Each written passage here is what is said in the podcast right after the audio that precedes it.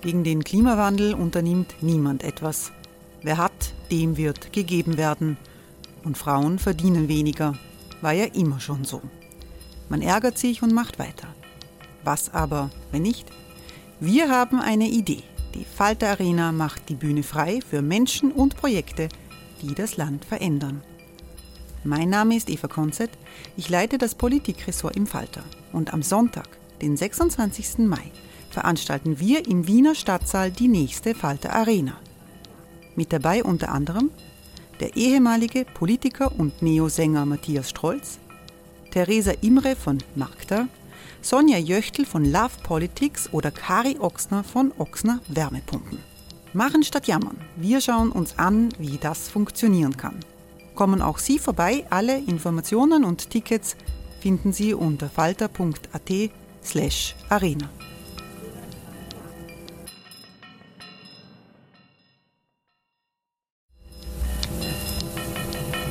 Falter-Podcasts werden durch Werbung unterstützt. Das hilft bei der Finanzierung unseres journalistischen Angebots. Hey, I'm Ryan Reynolds. At Mint Mobile, we like to do the opposite of what Big Wireless does. They charge you a lot, we charge you a little. So naturally, when they announced they'd be raising their prices due to inflation, we decided to deflate our prices due to not hating you. That's right. We're cutting the price of Mint Unlimited from $30 a month to just $15 a month. Give it a try at mintmobile.com slash switch. $45 upfront for three months plus taxes and fees. Promote for new customers for limited time. Unlimited more than 40 gigabytes per month. Slows. Full terms at mintmobile.com.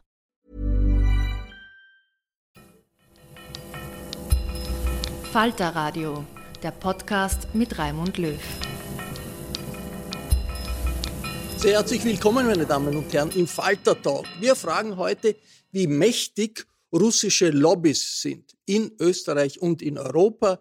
Der verheerende russische Krieg in der Ukraine gibt der Frage, wie stark sind eigentlich die Unterstützer von Wladimir Putin in unserer Gegend besondere Aktualität. Äh, der russische Präsident war in Österreich gern gesehener Gast in einer Zeit, in der in Russland die Opposition kujoniert wurde und auch unmittelbar nach der Invasion auf der Krim. Äh, wir möchten auch fragen, wie hartnäckig eigentlich der Kreml versucht, Europa zu destabilisieren, mit Hilfe seiner Lobbys und auch mit Hilfe von politischen Verbündeten. Diese Sendung kommt aus der Redaktion der Wiener Wochenzeitung.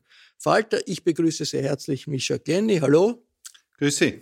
Mischa Glenny ist Historiker, ist Journalist und hat zahlreiche Publikationen über Osteuropa verfasst. Er ist der neue Chef des Internationalen Instituts für die Wissenschaft von den Menschen, ein kleiner, feiner Think Tank äh, in Wien. Wie sehr wird Putinismus in den nächsten Jahren da auch äh, von den Forschungen im Institut äh, behandelt werden?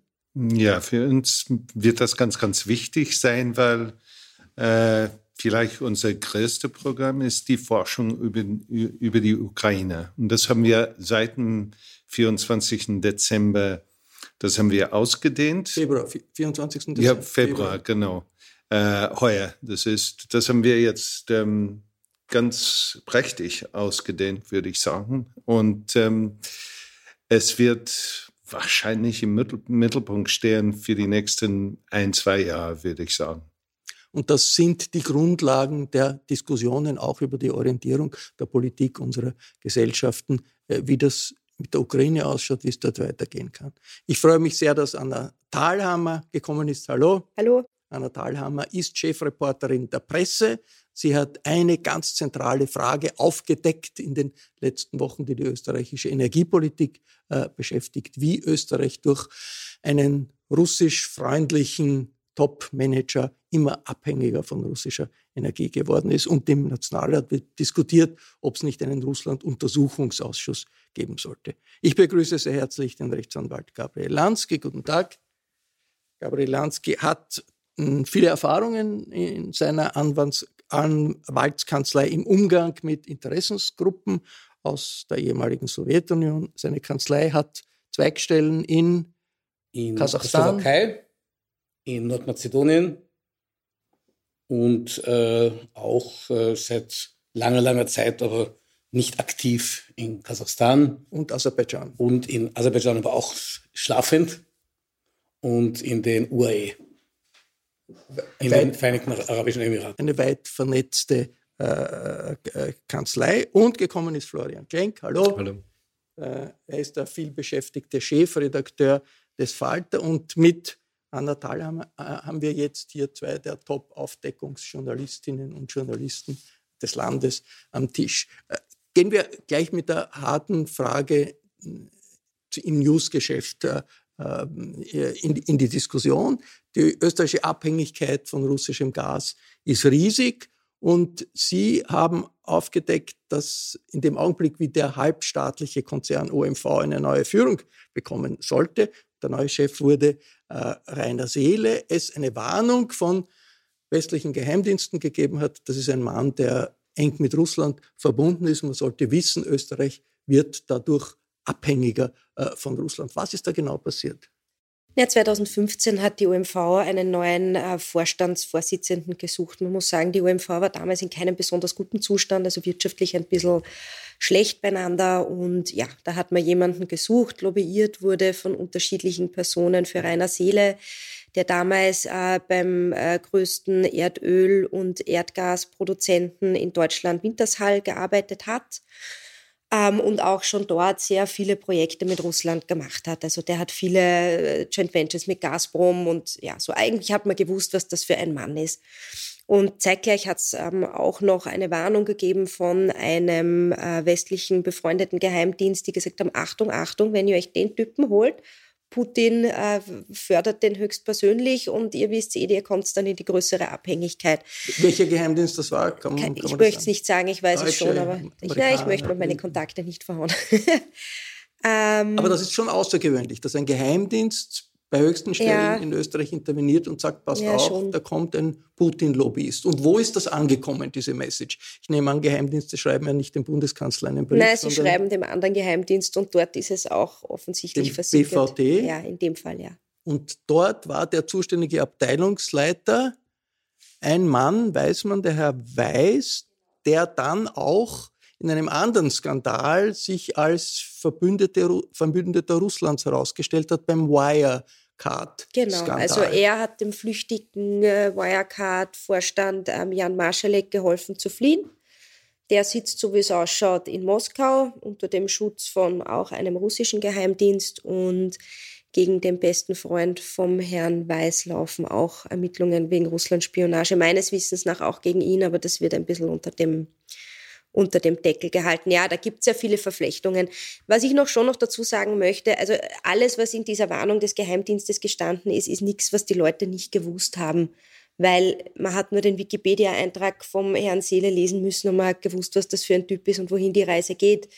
Und er hat auch in sämtlichen Antrittsinterviews also nie ein Geheimnis daraus gemacht, wo er die OMV hin transformieren möchte. Und die große Abhängigkeit Österreichs von russischem Erdgas hängt mit der damaligen Entscheidung unter Seele ja. zusammen. Die OMV geht ganz auf, auf Russland. Genau. Jetzt, äh, Florian Klenk, was ist die politische Dimension? Ist eine unglaubliche Kriminalgeschichte. Ein Geheimdienst warnt vor jemandem, die Warnung kommt beim österreichischen Geheimdienst bei jemandem an, der dann einem internationalen Kriminellen hilft, nach Russland zu entkommen. Also offenbar weil ich vielleicht Doppelagent war oder irgendwie was damit zu tun gehabt haben muss. Also medienrechtlich müssen wir die Unschuldsvermutung festhalten. Der Herr Weiß, der immerhin stellvertretender Auslandsspionagechef war äh, und auch selbst Interviews gibt, daher können wir ihn auch mit dem Namen nennen, ähm, ist weder verurteilt noch angeklagt. Ich äh, weiß nicht, ob das Verfahren noch läuft gegen ihn, aber Viele. es ist eine höchst, ähm, und ich glaube, die Wertung ist zulässig, wir haben einen Medienanwalt da, eine höchst dubiose Figur, die ähm, immer wieder auftaucht, auch zuletzt im BVD-Skandal als möglicher Hinterbringer einer Anzeige, die damals für einen riesen Wirbel gesorgt hat. Ich glaube, um ein bisschen das Bigger Picture zu zeichnen, ich glaube, wir brauchen einen Untersuchungsausschuss zu Russland und zwar nicht nur betreffend den Herrn Seele, sondern betreffend der Involvierung generell des österreichischen politischen Betriebs. Wir haben die FPÖ, die eine Freundschafts-, einen Freundschaftsvertrag immer noch hat. Der wurde nicht gekündigt. Das ist ein Fake News, dass das gekündigt sei. Die sogar zu. Die FPÖ sagt, der ist ausgelaufen. Nein, das stimmt nicht. Das ist falsch. Ähm, der läuft nach wie vor. Die, ähm, Ramsan Kadyrov besucht haben. Ja, der Herr Gutenos, darf man nicht vergessen, persönlich raufgefahren mit dem damaligen außenpolitischen Sprecher, ihm mit Shake Hands äh, erklären haben lassen, dass Tschetschenien ganz sicher ist für Flüchtlinge. Äh, das ist Ramsan Kadyrov, ist der Mann, der in Wien einen, einen äh, Gegner hat ermorden lassen in, äh, da, über der Donau. Äh, wir haben, äh, glaube ich, in der ÖVP man kann auch sagen, mit Spuren in die SPÖ hinein sehr merkwürdige Vorgänge, was den Sigi Wolf betrifft, äh, seine Beziehung zu Putin, der großes Lob für Putin immer gemacht hat und gesagt, mit Putin versteht er sich, Großindustrieller. Ähm, und wir haben natürlich die, die ÖMV-Tangente, also den ganzen Energiebereich. Und ich glaube, dass das ab, abseits von strafrechtlichen Vorwürfen, bei Seele ist ja momentan auch der Vorwurf im Raum, dass es ein Sponsorship der OMV gab, eines glaube, St. Petersburger Jugendsportvereins durch die ÖMV. Ich muss diese Spinne wegtun, ich kann es nicht Eine Spinne? Darf ich die ganze Zeit sehen? Die, die, Spinne wird jetzt ein YouTube-Fame. Äh, also wir haben ja auch die, das Sponsorship eines Fußballvereins, sehr hohen Beträgen.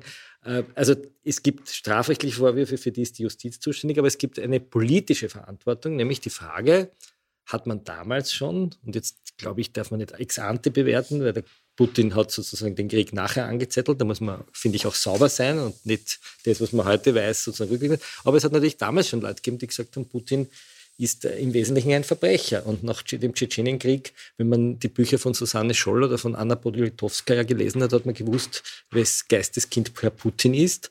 Und insofern ist es unverständlich gewesen, mit welchen großen Ehren, nämlich nicht nur diplomatischen, sondern auch symbolischen Gesten Putin empfangen wurde. Nach vom Schnapstrinken bis zum, vom, vom Schnapstrinken bis zum Steicheln.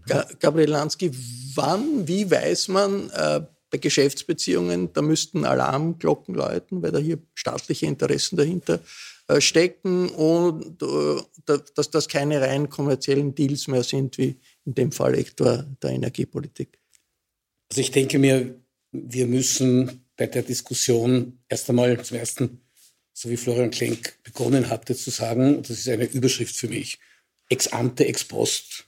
Juristen lieben lateinische Phrasen, also von, aus der Perspektive von damals versus, sorry, gegenüber der Perspektive von heute. Das ist ganz wichtig, ja, weil ähm, die Ostpolitik, die ja auch schon aufgrund der, des, der, des Überfalls auf die Ukraine in Frage stand, äh, ist natürlich, also natürlich ist aus meiner Sicht goldrichtig gewesen. Äh, und man konnte ganz offensichtlich, konnte Willy Brandt nicht wissen, was Putin 2022 machen würde. Äh, darüber muss man, glaube ich, nicht ernsthaft diskutieren. Also das, die, die, ein, ein, Teil von diesem. Ist schon sehr lang her. Ist ein bisschen her, ja. So, gut.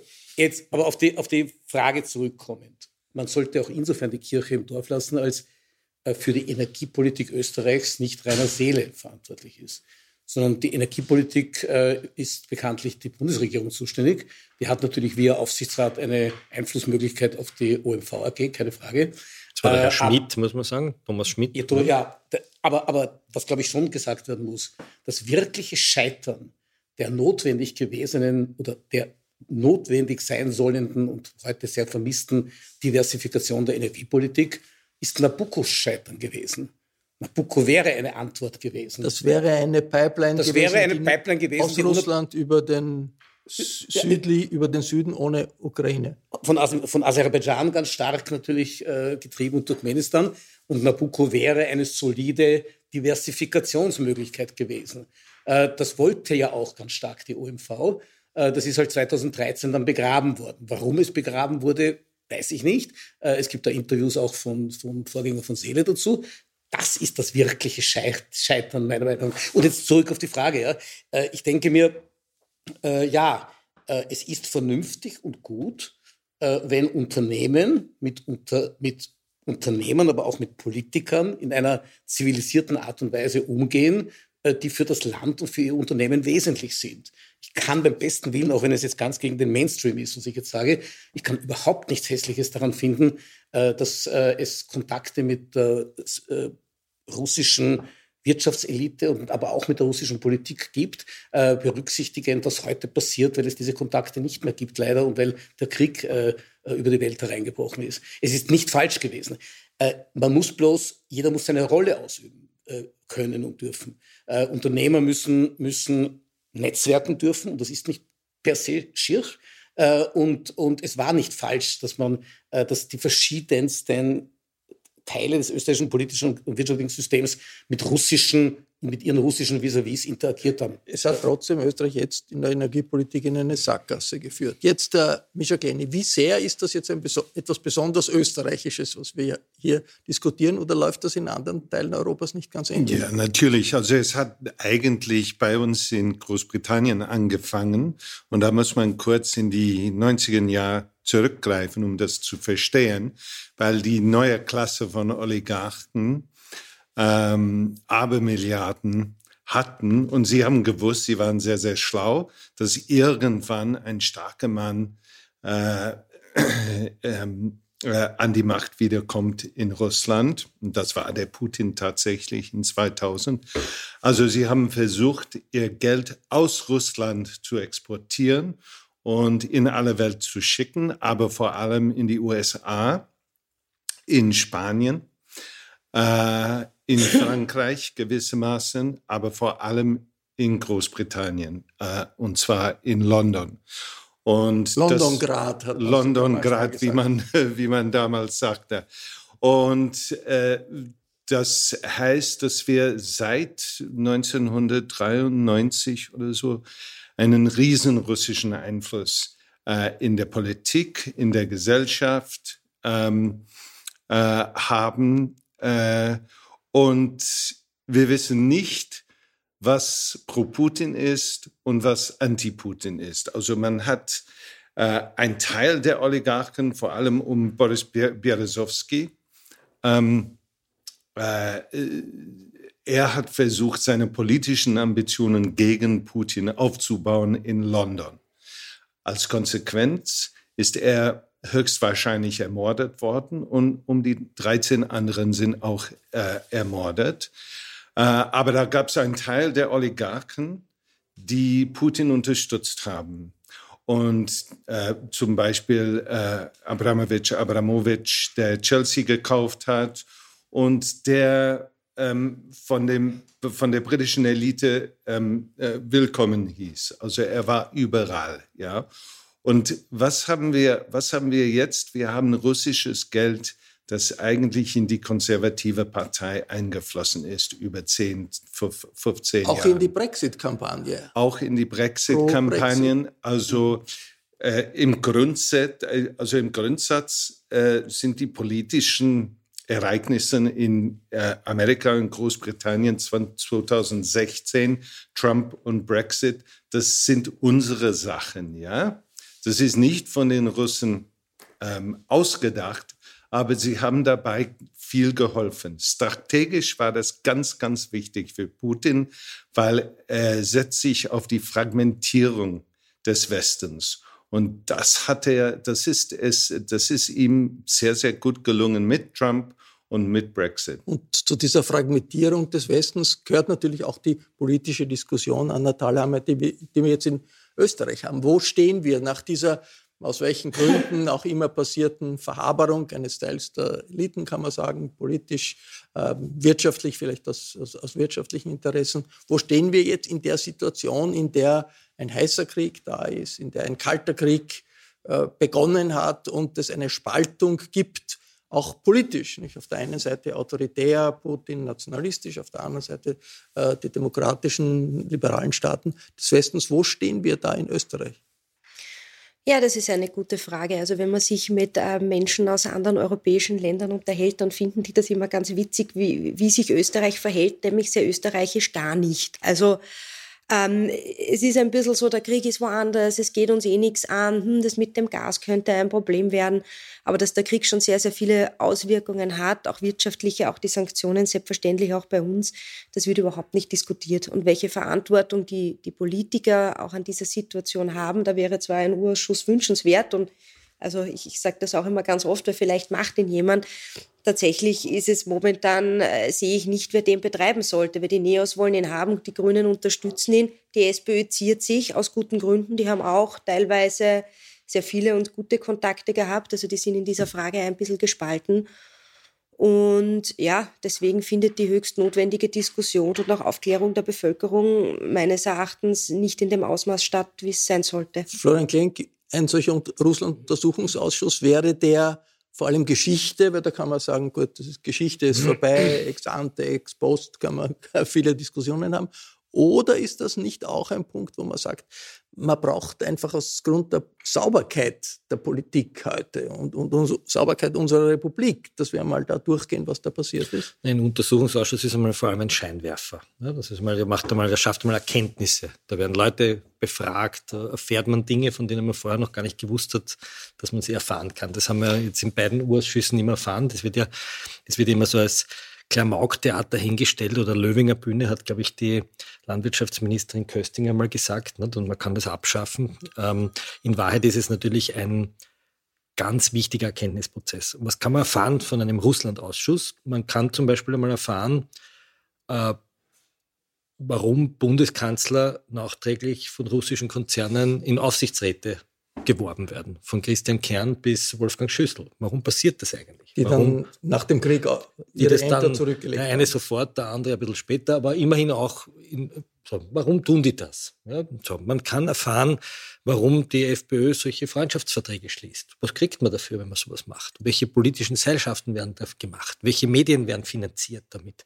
Äh, man kann vielleicht darüber äh, erfahren, ähm, welche äh, welche Hintergründe es hatte, dass eine österreichische Außenministerin den Putin persönlich zu einer Hochzeit einlädt und nachher auch mit einem Aufsichtsratsmandat belohnt wird und zwar Ohrringerl, die sie sich dann auch noch behalten will um 50.000 Euro ähm, und, und dann äh, für RT News äh, kommentiert und die öffentliche Meinung verändert. So. Österreich ist da eine unglaubliche Schlaucherl, äh, Schlaucherlrepublik, weil man nicht weiß, ist das alles jetzt ganz ernst? Sind wir unterwandert im österreichischen Geheimdienst mit dem Herrn Masalek und mit dem Herrn Weiß? Oder ist es alles eine Operettenbühne, wo wir uns heute mit dem Herrn Putin schmücken und mit ihm in, in der Südsteiermark irgendwie ein Glas Wein anposten? Und ich wüsste gerne, was da dahinter steckt. There's never been a faster or easier way to start your weight loss journey than with PlushCare. PlushCare accepts most insurance plans and gives you online access to board-certified physicians who can prescribe FDA-approved weight loss medications like Wigovi and Zepbound for those who qualify. Take charge of your health and speak with a board-certified physician about a weight loss plan that's right for you. Get started today at plushcare.com slash weight loss. That's plushcare.com slash weight loss. plushcare.com slash weight loss. Gabi Lansky, ist das ein nötiger Schnitt jetzt in dieser Zeitenwende, großes Wort, aber es ist doch eine sehr andere Situation, wenn man sagen würde, ja, wir brauchen eine ehrliche Aufklärung, was da passiert ist, weil wir in einer neuen Zeit sind, durch einen solchen Untersuchungsausschuss. Also grundsätzlich einmal bin ich äh, einer Meinung mit Florian Klenk, dass äh, Untersuchungsausschüsse Transparenzbeiträge sind. Äh, und das ist nie schlecht. Also das, dagegen habe ich keinen kein grundsätzlichen Einwand.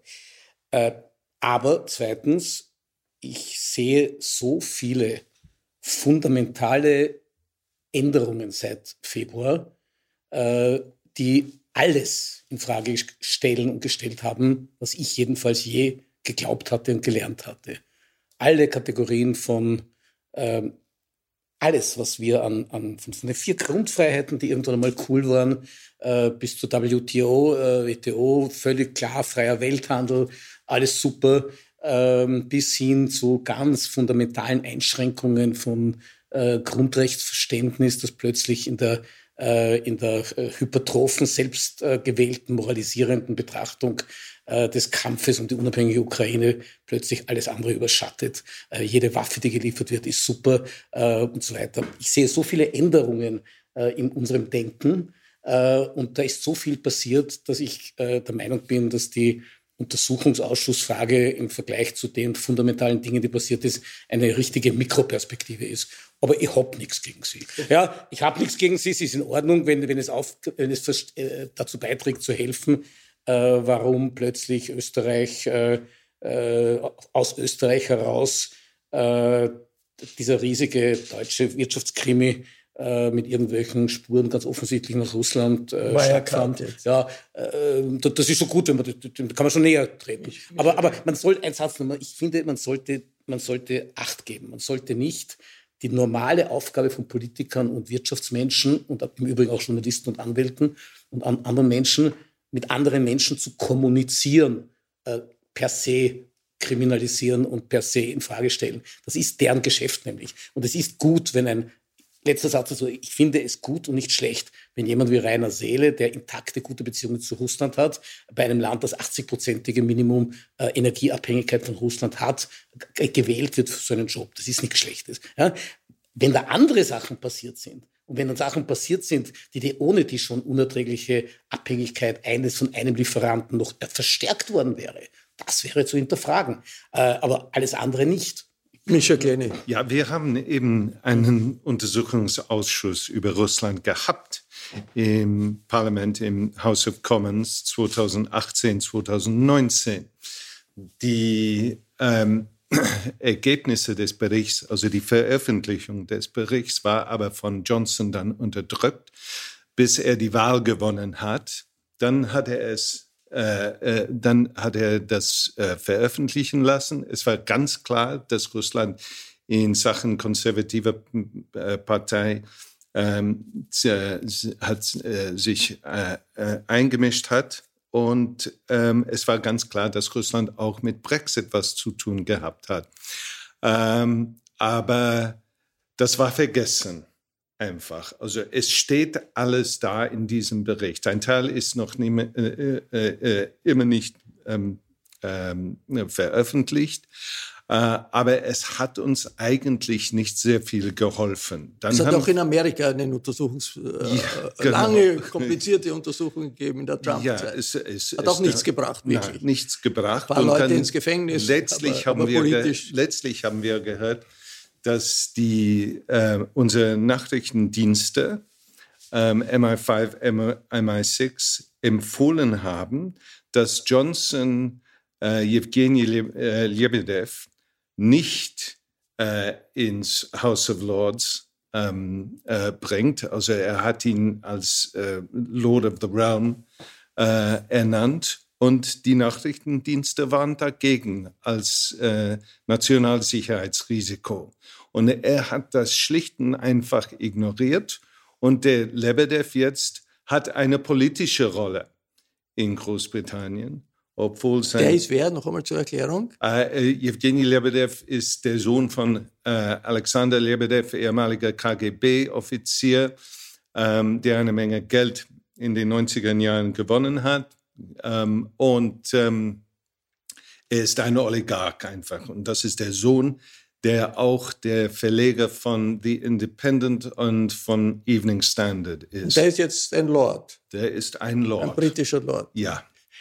Äh, Florian Genk, jetzt die politische Dimension. Wie sehr spielen da politische Sympathien für eine bestimmte Art, wie man sich das politische Geschäft vorstellt, äh, eine Rolle? Bei der FPÖ ist es klar, hat einen, den, diesen äh, Freundschaftsvertrag mit der russischen äh, äh, Regierungspartei gegeben, aber das geht ja viel weiter. Wird, wird ja jemanden wie Schüssel oder, oder, oder Kern, wird ja niemand unterstellen, dass er jetzt Sympathien mit dem System Putin. Ich würde das ein bisschen auffächern. Die FPÖ, das hat ja nicht zuletzt Ibiza gezeigt, ist jedes Mittelrecht, um an russisches Oligarchengeld zu kommen. Was waren die russische Oligarchen nicht? In Wirklichkeit eine eine Profiteurin Putins, die dort sozusagen als Fake saß und das Erste, was Strache macht, ist sagen, gib mir dein Geld, wir kaufen uns die Medien und machen uns ein System wie der Orban.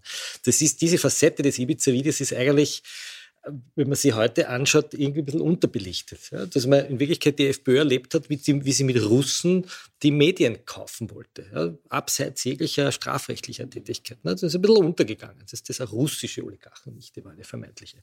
So, also die FPÖ ist bereit, mit der Kohle die Demokratie kaputt zu machen.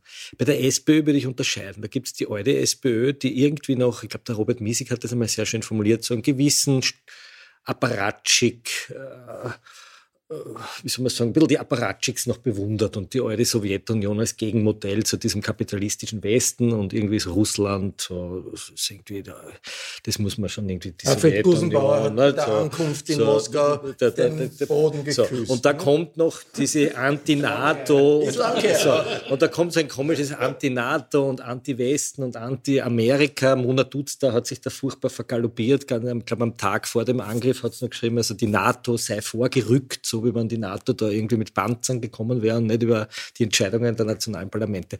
Das ist so die SPÖ. Dann gibt es die ganz jungen Jusos in Vorarlberg, die wirklich so sagen, den Putin, glaube ich, da noch still bewundern, weil der Feind meines Feinds ist mein Freund.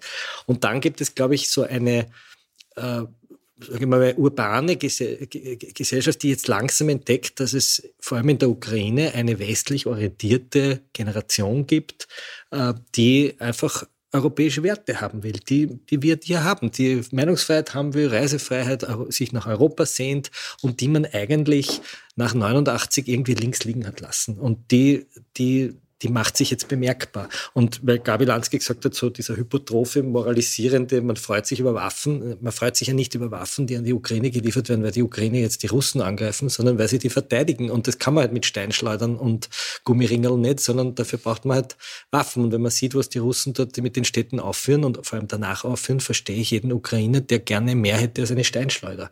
Und dass manche Linke gerne nur Steinschleudern geben würden und Alice Schwarzer sagt, ja bitte keine Angriffswaffen und keine schweren Waffen Waffen, sondern nur leichte Waffen. Ich halte das für zynisch. Das, das ist, aber keine Kriegstreiberei, sondern das ist ein Recht auf Verteidigung. Das, Verteidigung. Es, es, ist schon eine erstaunliche. I disagree, but ja, ja, es, ist ein, disagree. es ist ein erstaunlicher Wechsel auf jeden Fall. Also in ja, meiner Jugend, auch in unserer Jugend. War das also irgendwie nicht so, je mehr Waffen, also wenn man besser, nicht? Nein, ja. nicht nur Waffen, sondern Putin, wenn, man, wenn man die Waffen wenn man was Kritisches gesagt hat über das Kapitalist, über das, den Kapitalismus, haben alle gesagt, geht's nach Moskau, geht's nach Moskau, obwohl es welche gegeben hat, die überhaupt nicht nach Moskau gehen wollten, da der die Dissidenten unterstützt haben. Aber das ist sozusagen der Vorwurf an die Linke gewesen. Ja? Und jetzt ist offensichtlich, Anna Thalhammer ist die Sympathien sind eher in Europa bei rechtspopulistischen Parteien. Also die, die FPÖ ist schon erwähnt worden, bei Le Pen ist das ähnlich in Italien. Sympathie für Russland. Für Russland, ja. ja. ja. In, in, in Italien Salvini. Äh, das bin nur ein, ist, ein, ein, sozusagen ist ganz, ist, ist, steht ganz will, auf, auf, auf, Ich will jetzt nicht in die generelle Diskussion Russland-Ukraine abweichen, das ist nicht das Thema hier, aber aber es ist schon auffällig. Nicht?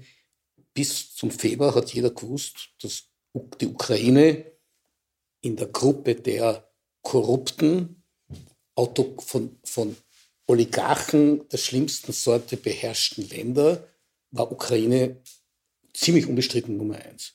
Es war völlig klar bis zum Februar, dass die Ukraine das am wenigsten Rule of Law oder einer der Länder ist, die besonders wenig Rule of Law ja, Parteiensystem. Ja, ja, ja, also das war, also das war ziemlich, also die, die, die Oligarchologie der Ukraine, da gab es bis zum Jänner wenig Zweifel, dass die ganz vorn waren. Da, bei dem, was schlecht ist. Und wie, wie durch einen magischen Stab verwandelt, Ab Februar ist das alles ein wunderbar demokratisches System, für das wir auch, äh, auch Atomkriege gerne riskieren. Na, aber Gabi, das ist ja nicht, das ist ein Strohmann-Argument. Äh, äh, ja, nein, Entschuldigung, das ist nicht ich wollt, Ich, ich wollte es anschärfen. Nein, das ja? ist, das ist ich polemisch. Ich wollte es absichtlich anschärfen, weil so erlebe ich das. Nein, das aber, ist aber es ist okay. Nein, wir, es gab einen Zauberstab.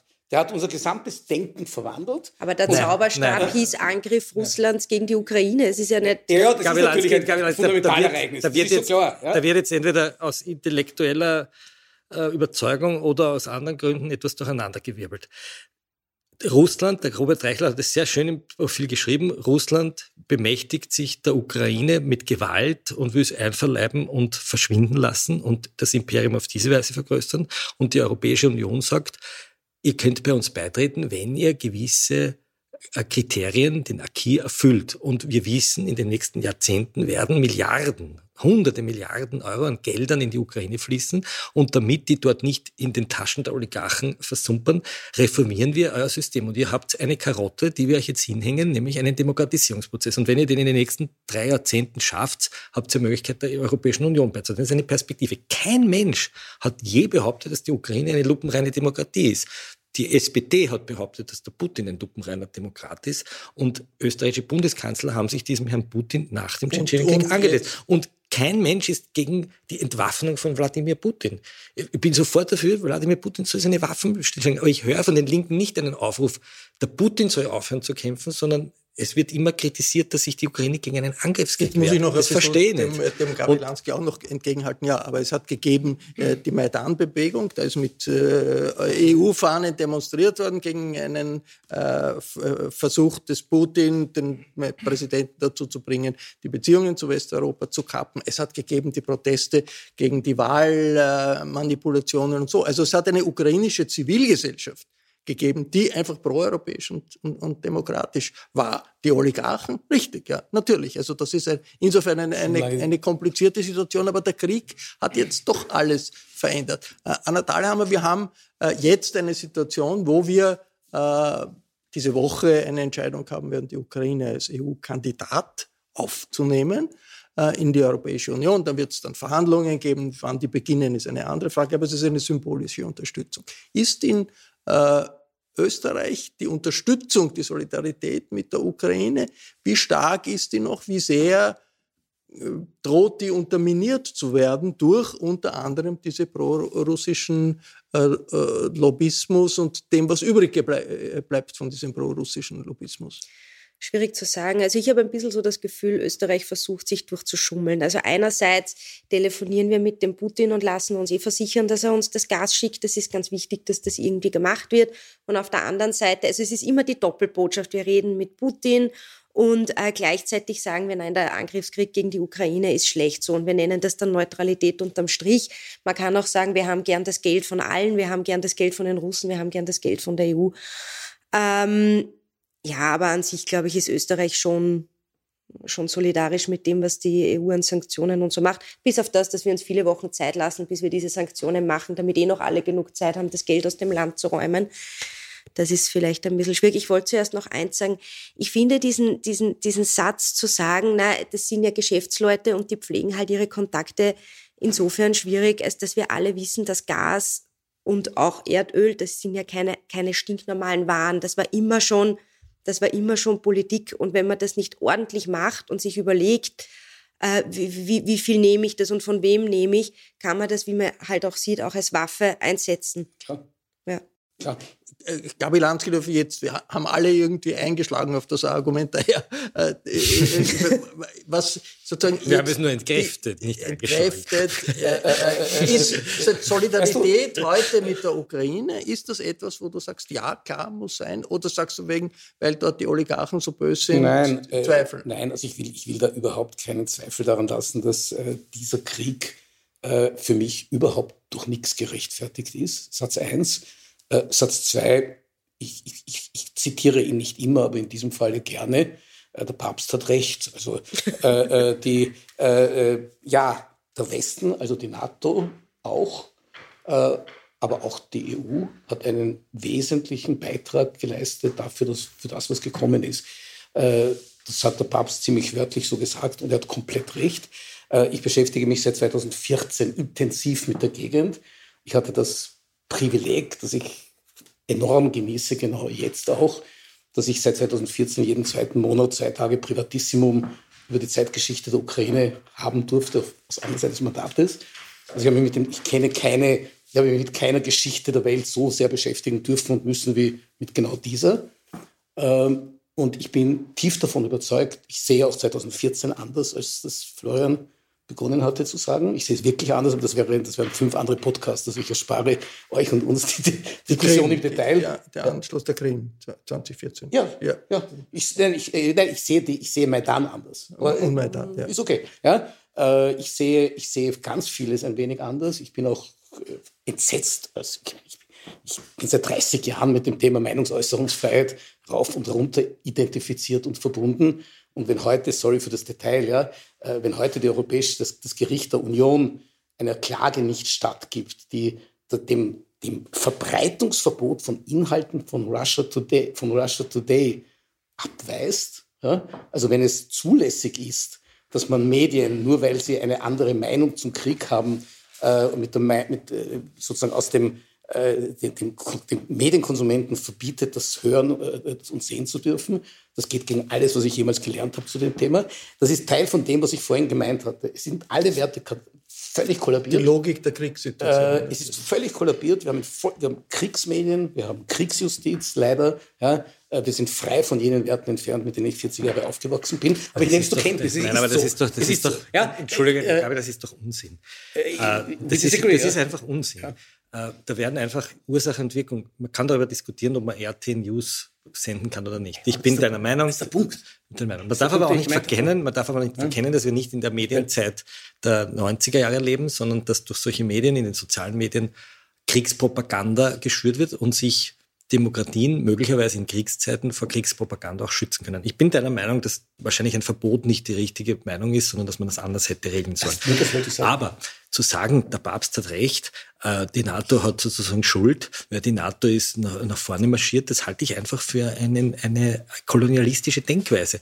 Die ehemaligen Sowjetrepubliken hatten das Recht, sich das Verteidigungsbündnis auszusuchen, das sie wollen. Warum sollen sie das nicht? Wir haben auch das Recht gehabt. Äh, um zu, hast anders gemeint. Nein, aber es wird immer so getan, ja. so quasi der arme Putin, der, der musste, der ist also so bedrängt worden und da muss er sich jetzt einmal wehren, indem er einfach einmal die Leute in Butscha abschlachtet. So, das Nein, ist ja nicht. Also natürlich, das ist nicht aber das ist so, so, so quasi, die sind schon selber schuld und der nein, Westen und so. Und der nein, Westen ich, und nein, wir sind, nein, aber in diese Richtung geht ja der Diskurs. Und wenn ich das, was du hier so antippst, dann mir auf den äh, von den Russen finanzierten FPÖ-Kanälen anschaue oder auf den Fake-News-Kanälen, dann geht es genau in die Richtung. Der Westen ist schuld, die NATO ist schuld, der arme Putin, der verteidigt ja nur die guten alten Werte gegen diesen dekadenten Westen. Und ich sitze schon auf der Couch von Strach in Ibiza, wo wir sozusagen eine Urbanisierung der Medienlandschaft haben. Und dass das die Linke nicht viel stärker erkennt und die Maidan-Bewegung die nämlich die progressive proeuropäische Maidan-Bewegung sieht als Verbündete, als dissidente Verbündete gegen einen faschistischen Zugriff Russlands, das enttäuscht mich. Und das enttäuscht mich bei vielen Linken, die, die eigentlich das erkennen sollten. Wir, ja? wir, als wir, Agent wir möchten jetzt noch, wir müssen noch von, von Mischa Kleine hören, was eigentlich in Europa in der Situation jetzt bleibt von der Debatte. Diese, das ist eine Debatte hier, die wir vor dem Krieg äh, also die sich primär bezieht auf die Zeit vor so dem Krieg. Was bleibt jetzt davon, auch von den prorussischen Lobbys? Interessanterweise äh, haben die Russen den Medienkrieg aufgegeben am Anfang des Krieges. Also die Ukrainer haben das gewonnen, vor allem durch Zelensky. Aber das ist den Russen wurscht. Also sie wollen äh, einen Medi Medienkrieg führen, nicht in Europa, wo sie schon verloren haben, sondern in Afrika, in Asien und in Südamerika. Und also insofern ist das, was die Russen jetzt machen in Europa, unwichtig. Was am wichtigsten ist, ist, was sich äh, im Resten der Welt abspielt. Und das für mich jetzt ist der Hauptschauplatz dieses, dieses Krieges, außerhalb natürlich den Krieg selbst in, in der Ukraine. Also Europa äh, wird äh, leiden natürlich durch die Sanktionen, durch die ähm, Energiepreise, durch die Nährungsmittelpreise und so weiter und so fort. Äh, aber Schauplatz Russland, Europa existiert nicht mehr. Also es ist ganz nicht, nicht so wichtig, wie es war. Ja? Ja, ganz kurz, ganz kurz. Wir sind ja, es ist auch Ende. so. Es wird eine zweigeteilte Welt sein. In der eine Gruppe gehört, gehören wir und in der andere gehören, gehört Russland, und das China eine, und Afrika. Und, das und, ist, das, und es ist ja auch klar, weil Europa ja darauf verzichtet, die Interessen der, afrikanischen, äh, der Afrikaner zu schützen, indem es die Amerikaner verstehen, dass man Fertilizer nicht Und das darf. ist schon. Ja, und, und die, die Europa versteht es nicht. Ja, der Präsident von Senegal hat jetzt in einer aufsehenerregenden Erklärung vor Kürze erklärt, bitte sanktioniert keine Düngemittel. Ja, äh, keine Reaktion. Äh, Borrell sagt darauf, na ja, wir, wir wollen das eh nicht. Ja? Das, das, ist lächerlich. Das ist, lächerlich. Diese, das ja? ist aber auch, so entstehen diese Bündnisse. Das, das wird ist, eine neue Welt. Das ist aber auch eine große Auseinandersetzung zwischen politischen Systemen, einem Russland, das Faschist faschistoid. Also Putin, russische, viele russische Soziologen sagen, das ist eigentlich eine Art des Faschismus. Eine, und ein Faschismus Gusi hat sehr schön, Gusenbauer hat sehr schön gesagt, es ist eine autonome Provinz Chinas. Ne? Und ein, ein, ein, ein Faschismus, ein faschistisches äh, Regime mit Atom, wahnsinnig viel Atomwaffen. Und auf der anderen Seite schon eine äh, Welt der liberalen Demokratien, die versucht, sich jetzt auch äh, militärisch zusammenzuschließen, um äh, zu verhindern, dass dieser Krieg in der Ukraine mit einem Triumph der russischen Armee endet. Das war eine Runde über den Einfluss russischer, pro-russischer Lobbys in Österreich, in Europa und über die Folgen des Ukraine-Krieges. Ich bedanke mich sehr herzlich äh, bei der Dame, den Herrn hier am Tisch in der Falter-Redaktion. Mit dem Falter sind Sie nicht nur innenpolitisch gut informiert, Sie lesen nicht nur die Aufdeckergeschichten des Florian Klenk, Sie lesen auch außenpolitische Analysen. Daher ist ein Abonnement des Falter in einer schwierigen Zeit eine gute Idee. Ich darf mich verabschieden. Bis zur nächsten Folge. Sie hörten das Falterradio, den Podcast mit Raimund Löw.